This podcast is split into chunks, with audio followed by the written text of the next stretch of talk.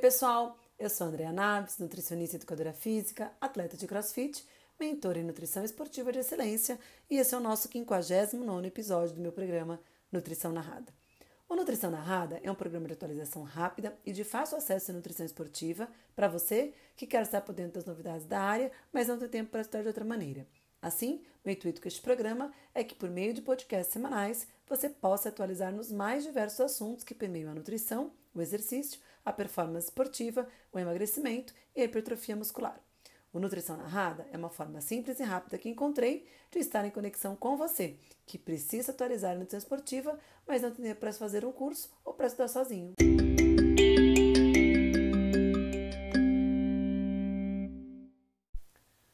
No nosso podcast de hoje, nós vamos falar um pouquinho sobre quais são as preocupações nutricionais que devemos ter em cada fase do treinamento esportivo.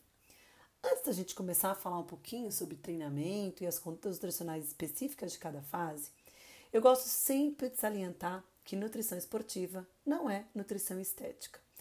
Muitas pessoas acham que estudar nutrição esportiva se baseia em prescrever dietas para emagrecer ou para ganhar massa muscular. Mas quando a gente olha para o contexto de performance esportiva, a composição corporal é consequência daquilo que a gente estiver trabalhando com o nosso paciente, com o objetivo do paciente em cada fase de treinamento.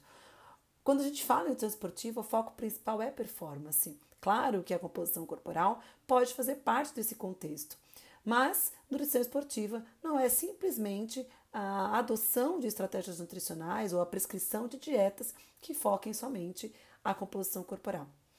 A nutrição esportiva é a área que aplica a base de conhecimentos em nutrição, fisiologia e bioquímica no esporte e atividade física. Dentre os principais objetivos da nutrição esportiva estão a promoção de saúde, melhora do desempenho e a otimização da recuperação pós-exercício. Então, se eu quero trabalhar com performance, antes de qualquer coisa, eu devo entender de exercício, treinamento e das respostas adaptativas do treinamento desportivo. Isso é a base para que a gente consiga, de fato, ter é, condutas extremamente assertivas que foquem e que gerem o ganho de performance esportiva para os nossos pacientes. Deixando claro que o que faz um paciente desenvolver performance é o exercício. E é claro que a adoção de estratégias nutricionais específicas para cada tipo de modalidade esportiva, para cada sessão de treinamento e para cada fase do treinamento esportivo vai ajudar exatamente na melhora do desempenho, mas principalmente otimizar a, vai otimizar a recuperação, que é um ponto chave quando a gente pensa em volume de treinamento, quando a gente pensa em periodização de treino. Acelerar o processo de recuperação através da recuperação nutricional é um dos pontos determinantes para o ganho de performance esportiva. Então, é muito importante a gente entender que o conhecimento dos mecanismos moleculares envolvidos nas respostas fisiológicas ao exercício e treinamento e quais são as relações que tem com a nutrição, né, que, esse, quais que essas questões têm com a nutrição, é o que vai garantir o ganho de performance, de desempenho físico e a otimização da recuperação desses atletas. Existem regras muito importantes quando a gente pensa no trabalho com é, esportista, seja ele um atleta amador ou um atleta profissional. Primeiro, entender qual é o objetivo do atleta. Então, qual que é o objetivo macro desse atleta? Ele quer se classificar para uma competição XYZ, ele quer fazer uma prova e terminar aquela prova, ele quer ter um resultado, sei lá, quer fazer uma maratona sub 3, né? Ele quer se classificar para uma competição importante, por exemplo, quer se classificar para as Olimpíadas, quer fazer o índice para uma determinada modalidade, modalidade esportiva para a Olimpíada. Ele quer simplesmente terminar uma prova de triatlo, ele quer correr o mais rápido possível 10 quilômetros, bater o próprio PR. Então existem inúmeros objetivos que a gente precisa estar atento com esse paciente e traçar junto com ele quais são as estratégias principais e melhores estratégias, né, para que a gente consiga atingir esse objetivo. O atleta pode ter mais de um objetivo, né? Então, por exemplo, eu posso ter um atleta com uma com um objetivo macro, por exemplo, de realizar uma, uma maratona em um determinado lugar, e dentro desse, desse ciclo de treino, ele ter outros micro objetivos, é fazer uma meia maratona, é tentar correr uma prova de 10K abaixo de 40 minutos, enfim, ele vai trazendo outros micro objetivos dentro desse objetivo macro. entender qual é a modalidade esportiva que esse atleta está trabalhando, né? Então hoje a gente tem modalidades esportivas que têm crescido exponencialmente, né? A prática tem crescido exponencialmente, é, é, como por exemplo o beach tênis, como por exemplo o próprio crossfit, que ganhou uma força gigantesca nos últimos 10, 12 anos. É, a gente tem as lutas, né, Muay Thai, por exemplo. Então a gente tem modalidades esportivas que estão crescendo, né, que estão emergindo aí na sociedade e que merecem a nossa atenção e o nosso olhar, porque esses, essas pessoas, esses praticantes dessas modalidades esportivas vão nos procurar é, nos, é, com a necessidade de uma, de uma conduta nutricional adequada, né? entender qual é o tipo de treinamento que esse atleta faz, né? Então, por exemplo, é, se você tem um maratonista é, que quer correr uma maratona, que vai, é, na verdade, você tem um corredor, né, que quer fazer uma maratona, Quantas vezes por semana ele treina corrida? Quantas vezes por semana ele faz força? Ele faz alguma atividade adicional para mobilidade, como pilates? Quantas, qual é o, é, o, dia do longão dele? É sábado? É domingo? Como que é esse longão? É, quantos quilômetros por semana ele tem percorrido? Então, todas essas questões em relação ao treinamento é muito importante. Qual é o tipo de treino que ele está em, em cada fase né, da periodização? E quais são as respostas adaptativas que a gente espera para cada fase de treinamento? Isso é muito importante, né? Porque se ele está numa fase de treino, por exemplo, né, onde o volume é maior do que a intensidade, eu espero uma adaptação X. Se eu estou numa fase de treino onde a intensidade é maior que o volume, eu espero uma adaptação Y. Então é importante a gente entender essas questões para que a gente tenha essas condutas nutricionais mais assertivas. Então, os principais aspectos importantes na periodização do treinamento que nós devemos prestar atenção, e, e por isso eu sempre digo nas minhas aulas: a gente que trabalha com atleta precisa ter acesso à periodização de treino dos nossos pacientes. Claro que com o tempo a gente vai ficando muito mais é, familiarizada com os tipos de treinamentos que são prescritos por aí, né? Então, quem trabalha com corrida já está acostumado com as planilhas de corrida, por mais que mude a assessoria, né? Não tem como inventar muito a roda. É, os, os, treinadores têm preferências em tipos de treinos, em, em, em, em, formas de prescrever determinados exercícios, mas não muda muito a questão da periodização, né? Então, você vai ficando também muito mais é, é, familiarizado com a periodização de treinamento, mas é muito importante que a gente tenha acesso para entender sobre a intensidade o volume de treino, para entender o número de sessões que esse paciente faz. Então, eu tenho muitos atletas, por exemplo, que fazem duas até três sessões por dia de treino. Qual é o intervalo que ele tem entre essas sessões? Então, para mim, a rotina do dia do atleta é muito importante. Ele acorda, faz o treino 5 horas da manhã e vai fazer a primeira sessão, e a segunda sessão ele faz 5 horas da tarde. É totalmente diferente de um paciente que faz uma sessão, por exemplo, às 9 da manhã e uma segunda sessão ao meio-dia. Então, entender como é qual é o intervalo entre as sessões de treinamento vai determinar também o quão rápido eu preciso fazer as recuperações nutricionais entre essas sessões de treinamento. Entender dentro da periodização é, qual é o tipo de treinamento, de modalidade de força que ele treina, modalidade de endurance, se ele faz um treino intermitente, intervalado. Então eu preciso olhar, eu não preciso entender de prescrição de treinamento, mas eu preciso ter a capacidade de olhar para um treino e conseguir visualizar o que, que aquele atleta está fazendo em termos de intensidade, volume, sessões, né? E, e, e que tipo de, de, de, treino ele está fazendo. Se é um treino de força, é um treino de endurance, é um treino intervalado. Eu preciso ter essa capacidade de olhar para isso, né? E com a, a, periodização nutricional, a ideia é a gente colocar a nutrição dentro da periodização de treinamento. Então, esse atleta tem um treino e eu vou encaixar ali a nutrição de acordo com a rotina e com a, a fase do treinamento que esse atleta está. Para quê? Para entender se eu necessito fazer o manejo ou não da composição corporal, se eu preciso melhorar, por exemplo, a glicose plasmática, a sensibilidade à insulina, se eu preciso garantir um suporte imunológico, é, eu já tive atletas, por exemplo, que estão em fases de volume muito grande de treino em períodos muito de frio, de inverno, e acabam que a imunidade fica um pouco mais uh, um, sensível não só pelo volume de treino, mas também pela exposição ambiental. Às vezes, em determinadas épocas do ano, a gente tem uma exposição viral maior, né? O próprio sensibilidade ao frio. Então, será que eu não preciso dar um, um suporte imunológico maior nessa fase de treino, nesses períodos do ano para esse atleta? Como eu posso trabalhar com a nutrição para otimizar a eficiência metabólica desse atleta? E como que eu vou usar os suplementos? Então, a periodização nutricional, ela vai de acordo com a periodização de treino, sempre pensando na questão da composição corporal, na, do metabolismo energético, do suporte imunológico para garantir também a recuperação, como otimizar né, a utilização desses substratos energéticos e, claro, como periodizar os suplementos nutricionais. Antes da gente falar um pouquinho dessa periodização de nutrição, eu queria só fazer um, um, uma recapitulação aqui com vocês sobre como são divididas as fases de treinamento. Existem várias maneiras, vários tipos de periodização de treinamento. Existem escolas cubanas, escola russa, né? Mas a maior parte delas, é, é, o que a gente observa por aí, as fases de treinamento são divididas numa fase de preparação geral, que nós chamamos também de fase de base, né, onde a gente tem um volume de treino maior e uma intensidade menor, assim como também é, é, o treino de habilidade, os treinos de técnica, né, que nós chamamos de skill, também menor nessa fase. Essa fase preparatória ela pode ser dividida numa fase de preparação geral e uma fase de preparação mais específica, onde você vai tendo uma redução, na, na parte específica, né, uma redução é, gradativa do volume e um aumento gradativo da intensidade e da prática da técnica. Depois, a fase competitiva, né, onde você está simulando aquilo que o atleta vai fazer durante a competição. A intensidade vai ser muito maior, então vai se trabalhar a 80% da frequência cardíaca máxima, vai se trabalhar no máximo, né? Vai se trabalhar a 80% da carga máxima, enfim. Vai entender aí, de acordo com cada modalidade, né? A intensidade vai aumentando, o volume vai diminuindo, aí cada vez mais dá atenção às técnicas. E depois uma fase de transição, que é quando vai se iniciar um novo ciclo de treinamento.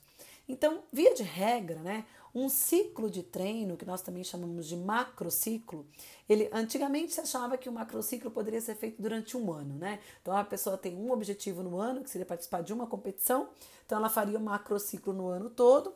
Nós teríamos os mesociclos, que seriam os meses de treino, depois os microciclos, que são as semanas de treino, e as sessões de treino, que são os dias de treinamento, né? Hoje a gente já sabe que os macrociclos podem ser de um ou até mais macrociclos no ano. Depende muito da, do tipo de modalidade esportiva, do calendário de competições, né? Então, por exemplo, se a gente pensar num triatleta, vamos supor que ele se, se, se predispõe a fazer um Ironman no início do ano. Vamos supor que ele vai fazer lá o Ironman Floripa, que é um dos mais famosos, né? Lá em maio. E vamos supor que ele também se vai colocar para fazer uh, uh, um meio Ironman ou um Ironman, ou ele vai fazer um Ironman fora do Brasil. Então vamos supor que ele vai fazer o Ironman Floripa em maio e depois ele vai fazer um Ironman no segundo semestre fora do Brasil, tá? Então ele não pode ter uma periodização de treino, né? um, um ciclo de treino único é, para os dois Ironmans, né? Ele vai ter um ciclo de treino para o Ironman de maio, depois ele vai iniciar um novo ciclo de treino para o Ironman do segundo semestre, vamos supor que seja outubro, tá? Então a gente tem ali dois macrociclos.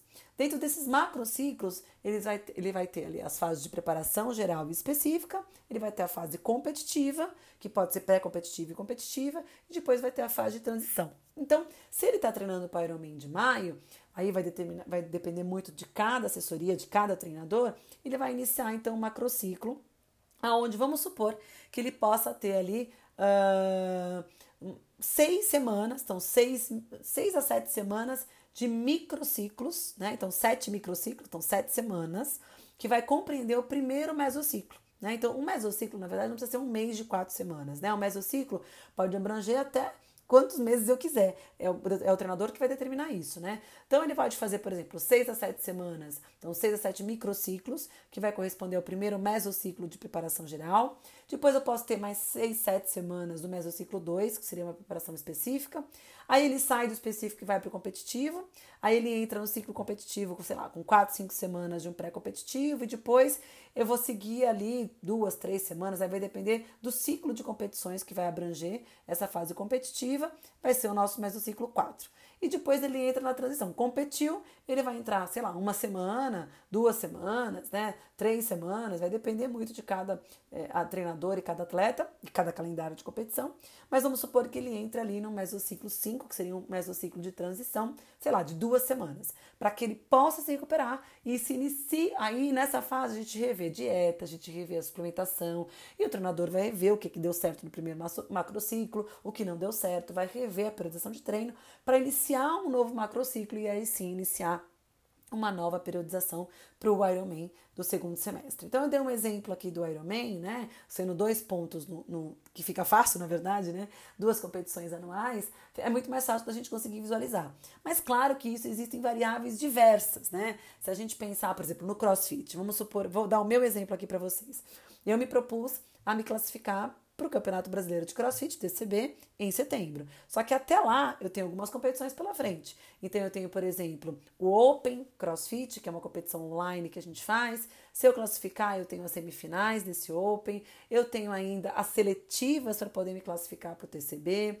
E eu ainda me propus a fazer uma competição, mais uma competição presencial, além da seletiva do TCB, que é o Monster Games, que acontece em abril. Só que para o Monster Games eu também preciso fazer online. Também preciso fazer online. Então a minha periodização vai ser primeiro para que eu consiga chegar no Monster, primeiro fazer né, o qualifier. Se eu passar nesse qualifier do Monster, chegar em abril, no final de abril, bem preparada para a competição do Monster, mas isso está fazendo parte da minha preparação para o objetivo principal, que é fazer o TCB, a seletiva do TCB, na primeira semana de julho. Então, essa é a minha competição-alvo. Essa competição do Monster Game está no meio só para eu ter um ritmo de competição e aí conseguir chegar mais preparada para a competição, para a seletiva do TCB na primeira semana de julho. E aí sim, classificada, iniciar um novo macrociclo pequeno, porque vai ser julho, agosto, setembro, vão ser três meses, são três, é, é, vai dar no máximo aí uns dois mesociclos, né? Para eu conseguir chegar em setembro, no melhor da minha performance, para conseguir participar da competição final, caso me classifique. Então, cada competição e cada maneira, né? Cada modalidade esportiva vai olhar para esse ciclo de competições de, uma maneira, tá? Bom, pensando em nutrição, é, é um, existe um pesquisador chamado Índigo Mujica, é, Mujica, aonde ele fala bastante sobre a questão do que a gente precisa se preocupar em termos de nutrição em cada fase de competição, tá? Em cada fase de treinamento, desculpa. Então, se a gente pensar nas fases de preparação, seja de preparação geral quanto de preparação específica, a nossa principal preocupação é sempre pensar na periodização tanto de calorias quanto de macronutrientes, caso principalmente eu precise otimizar a composição corporal, né? Preciso dar sempre suporte para sessões de treino que vão ser de alto volume, acelerar o processo de recuperação, fazer sempre o time estratégico ao redor das sessões de treinamento e nessa fase eu posso tentar trabalhar com train low para gerar as adaptações do treinamento de baixa intensidade. Então, por exemplo, eu vou dar um, um outro exemplo meu aqui para vocês, tá? É, eu tenho de segunda-feira, eu tenho um treino pela manhã de força intenso, tá? Então eu vou treinar de estoque cheio. Então, carboidrato na veia, né? Antes dessas sessões de treinamento, dessa sessão de treinamento, para conseguir fazer o treino de, de força bem. Com o treino de força, eu vou ter uma depressão do glicogênio muscular. E aí eu posso, a segunda sessão de treino, seria a minha segunda sessão à tarde, é um treino de 50 minutos de baixa intensidade de endurance, seja no remo, na bike, né? Então é um treino de baixa intensidade, frequência cardíaca no máximo 120 de 30. O que, que eu posso fazer? Eu posso aproveitar esse treino que eu faria, que eu vou fazer à tarde, que é um treino de baixa intensidade, e fazer ele em, em estado depletado de glicogênio, ou seja, com baixo de tanque vazio, né? Com baixo estoque de glicogênio.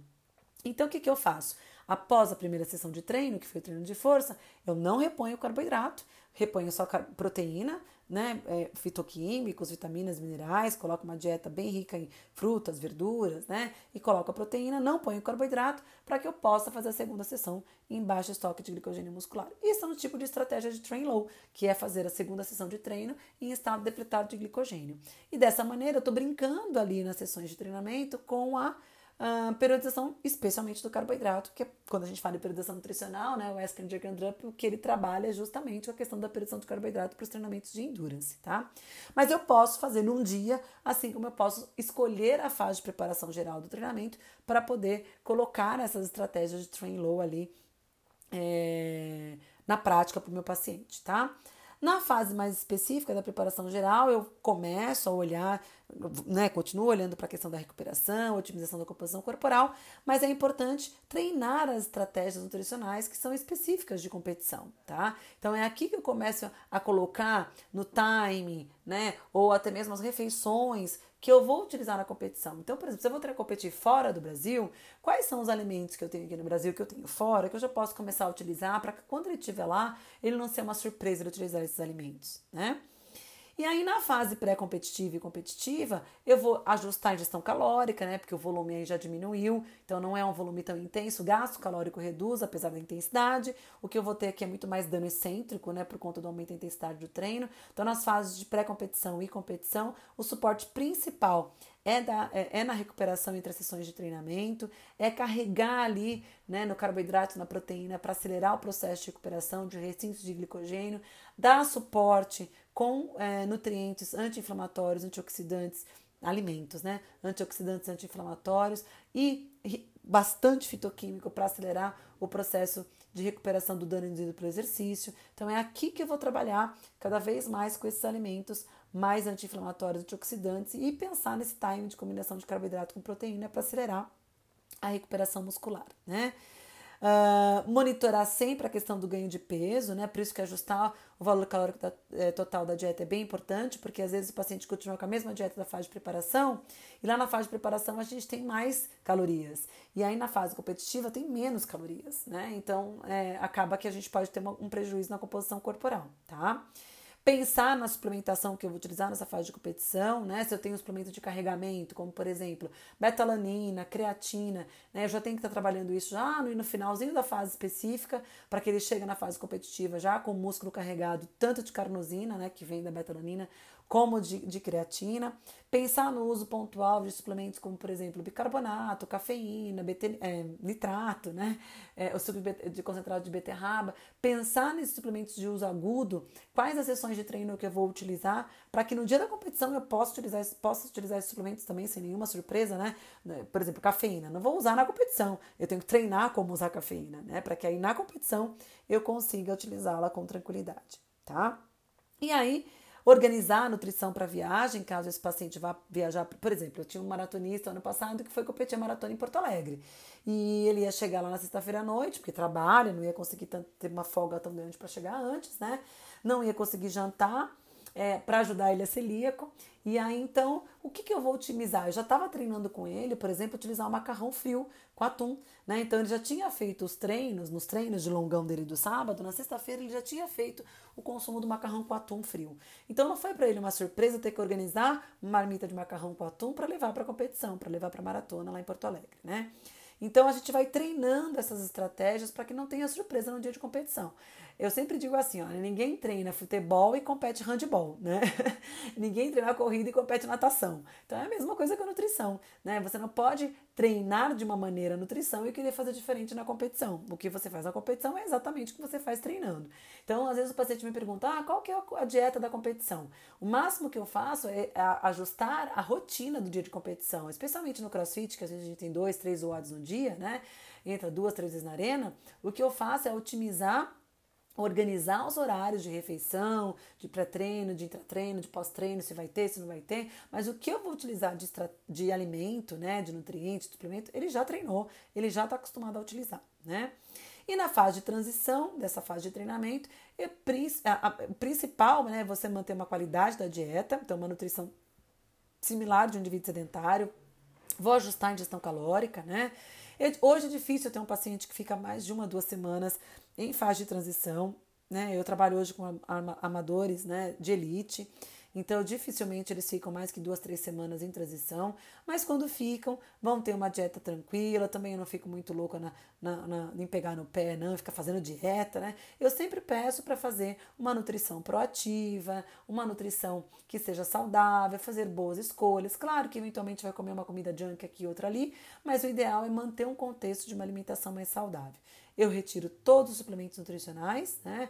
É, inclusive, a não ser que tenha algum muito específico para a saúde, né? Mas assim, geralmente tiro tudo nessas duas, três semanas, duas semanas, uma, duas semanas, e aí retomo depois um novo ciclo de treinamento, né? E essa é a fase, inclusive, de tratamento de lesão, né? Se esse paciente está vindo de alguma reabilitação, então é importante a gente pensar também na nutrição específica para lesão. Inclusive, tem um, uma, um podcast aqui focado em nutrição para prevenção e tratamento de lesões. Depois vocês podem escutar lá, não lembro que número que é, mas está lá para trás.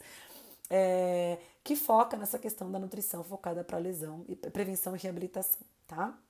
Bom, quando a gente pensa nesse planejamento, né? Eu gosto, de, eu já falei algumas coisas aqui para vocês, né? Mas eu gosto de pensar também nas adaptações que o treinamento está trazendo é, para esse meu atleta, né? Então, por exemplo, se eu tiver um atleta numa fase de preparação geral, aonde a gente está pensando em condicionamento geral, aonde ele está fazendo treinos de endurance, treinos de força específicos, né?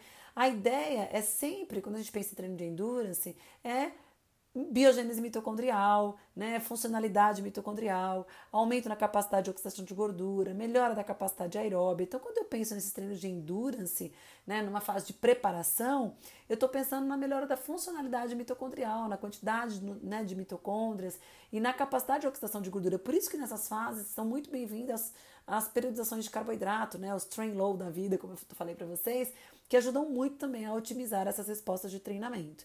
Então, é interessante a gente pensar é, e incentivar os treinos de endurance em estado depletado de glicogênio, justamente para também garantir o train the gut, que é uma outra forma de periodização, né?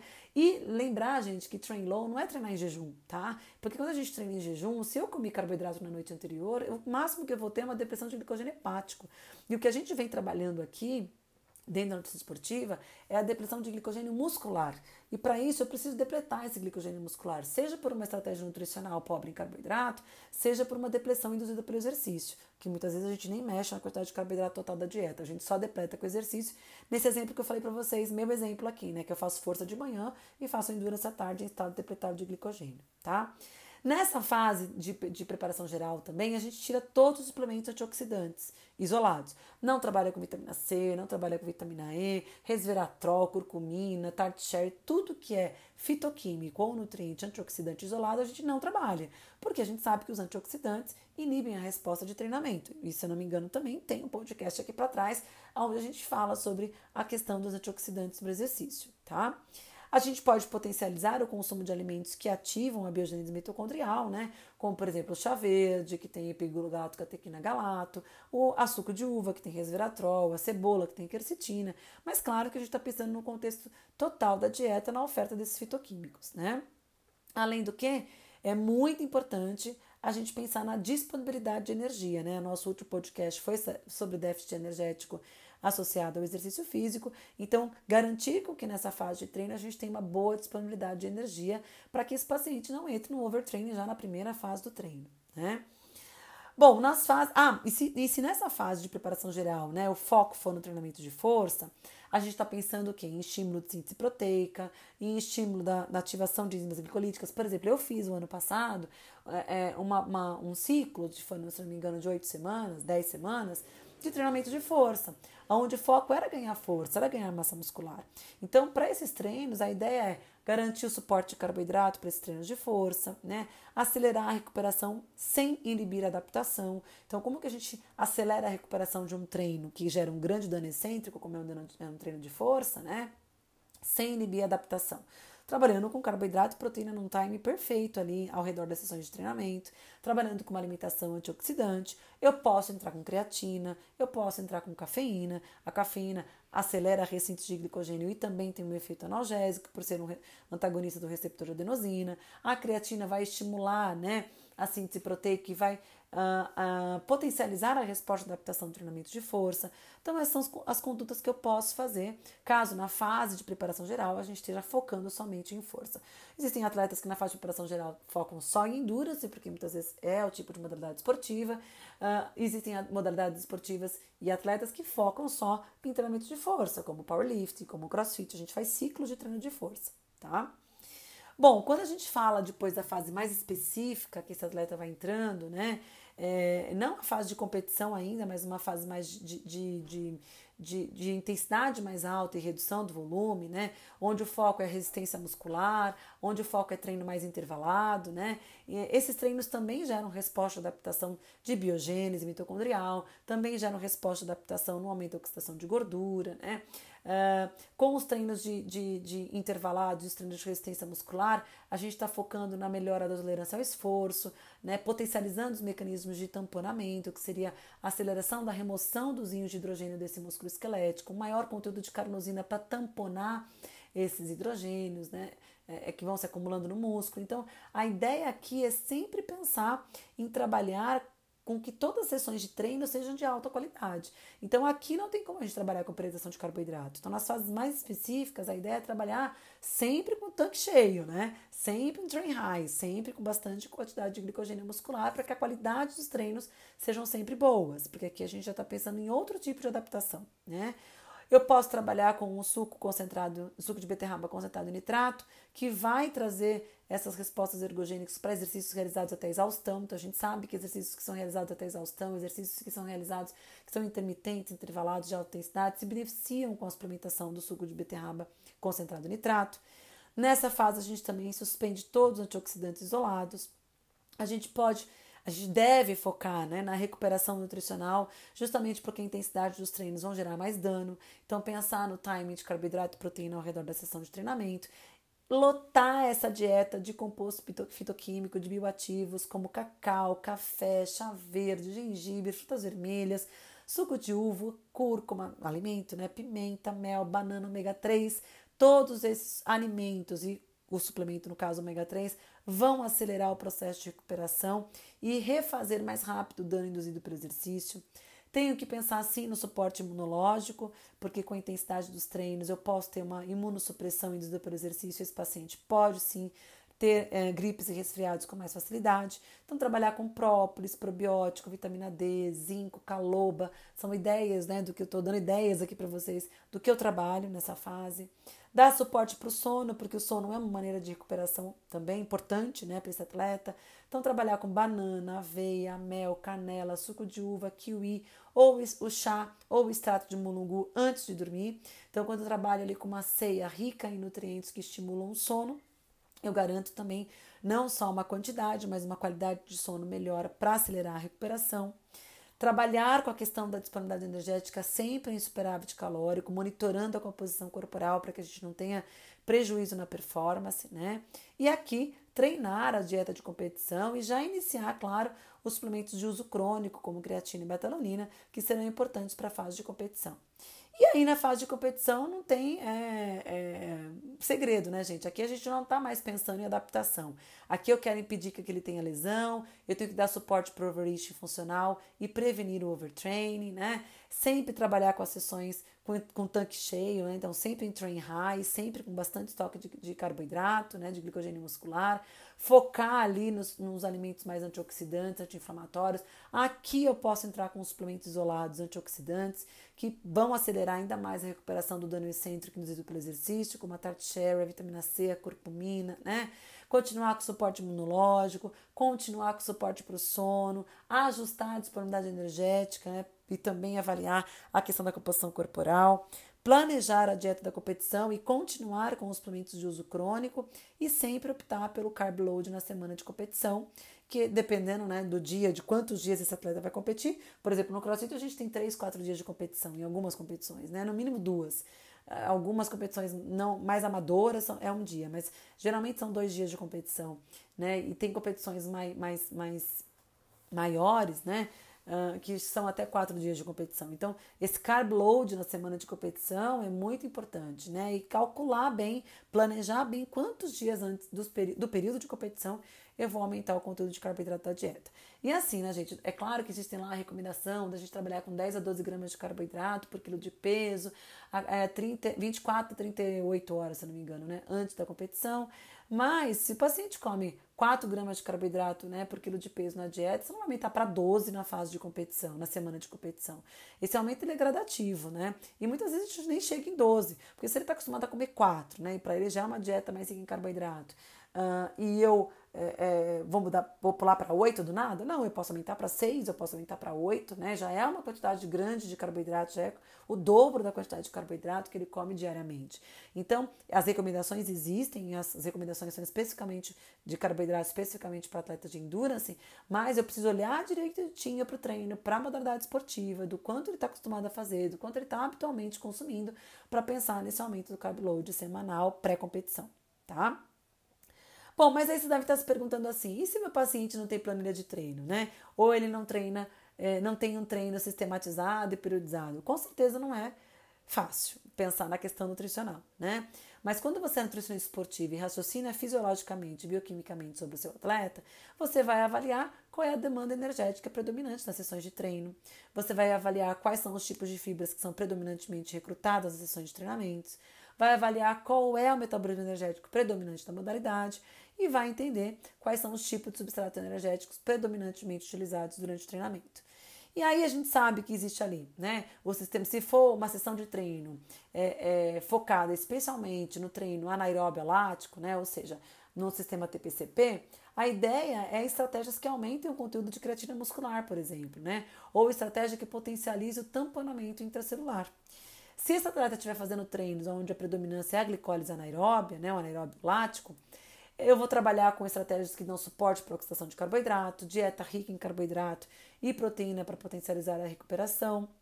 Dar suporte de vitaminas minerais que ativem as vias de oxidação da glicólise aeróbia, como por exemplo ácido lipóico, magnésio, né?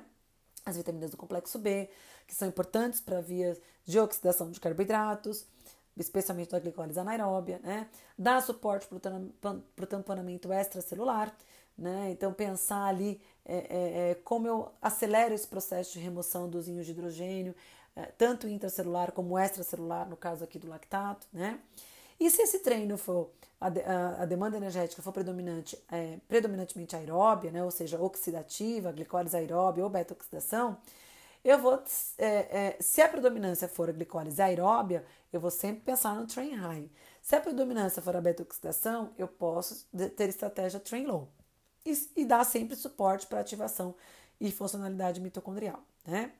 Então eu faço sempre um quadrinho assim, né? Eu olho para o treino, é um treino aeróbio, de baixa intensidade, eu posso pensar numa estratégia train low. É um treino de força, ah, eu tenho que pensar nessa proteína, carboidrato pós-treino e posso pensar numa suplementação de creatina. Aí é um treino de resistência muscular, tá muito mais focando a intermitência, né? São treinos mais intervalados. Puxa, eu posso ter que dar suporte para carboidrato, né? E eu ainda posso pensar em suplementos tamponantes, como a metalanina, tá? Ou não, eu tô na fase, ele vai estar tá numa fase de competição, vai competir, vai, né, finalmente vai ali é, entrar numa fase para competição, mesmo sem ter seguido um plano de periodização, eu vou dar mais suporte antioxidante, anti-inflamatório, inclusive de suplementação se for necessário.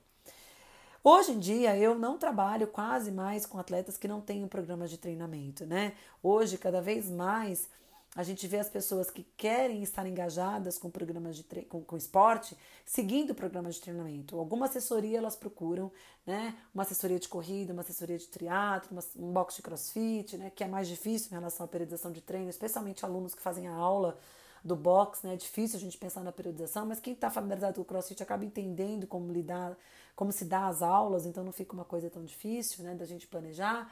Uh, então, hoje em dia, dificilmente alguém que vai se engajar no esporte ou que vai se engajar com uma competição, ela começa a treinar sem nenhum ciclo de sem nenhuma periodização ou sem orientação de nenhum educador físico, né? E nem é indicado, porque a gente sabe que é, o indivíduo pode se lesionar, ele pode ter um, entrar no overtraining, ele pode ter um, um prejuízo para a saúde, ao invés de ter melhora da saúde com exercício, pode ter um prejuízo da saúde por estar tá treinando de maneira inadequada, sem orientação. Então, cada vez mais a gente indica sim que esses atletas, né, que essas pessoas que queiram, né, ter uma vida de atleta, nem que seja um atleta amador, né, mas que queiram estar engajadas em programas de competição e buscam performance esportiva, não tem como a gente ter tudo isso se não ter uma orientação adequada de um educador físico, de um profissional de educação física que vá fazer a prescrição de treino, para que nós nutricionistas pudesse, é, possamos né, realizar uma periodização nutricional adequada de acordo com o treino que ele faz e aí sim garantir saúde e performance, né? Otimizando principalmente a recuperação dos treinamentos. E a gente volta lá na primeira coisa que a gente disse no início dessa conversa, não é mesmo? Então, acho que é isso, gente. Acho que eu tentei colocar aqui para vocês de uma forma resumida o que, que a gente deve pensar em cada fase de treino, né? É, olhar para esse treino de uma maneira individualizada é muito importante, tá bom? É, tem muita coisa que complementa esse podcast nos podcasts anteriores, tem muito conteúdo aí para vocês, tá? Uh, não deixe de escutar o podcast e compartilhar o podcast, compartilha.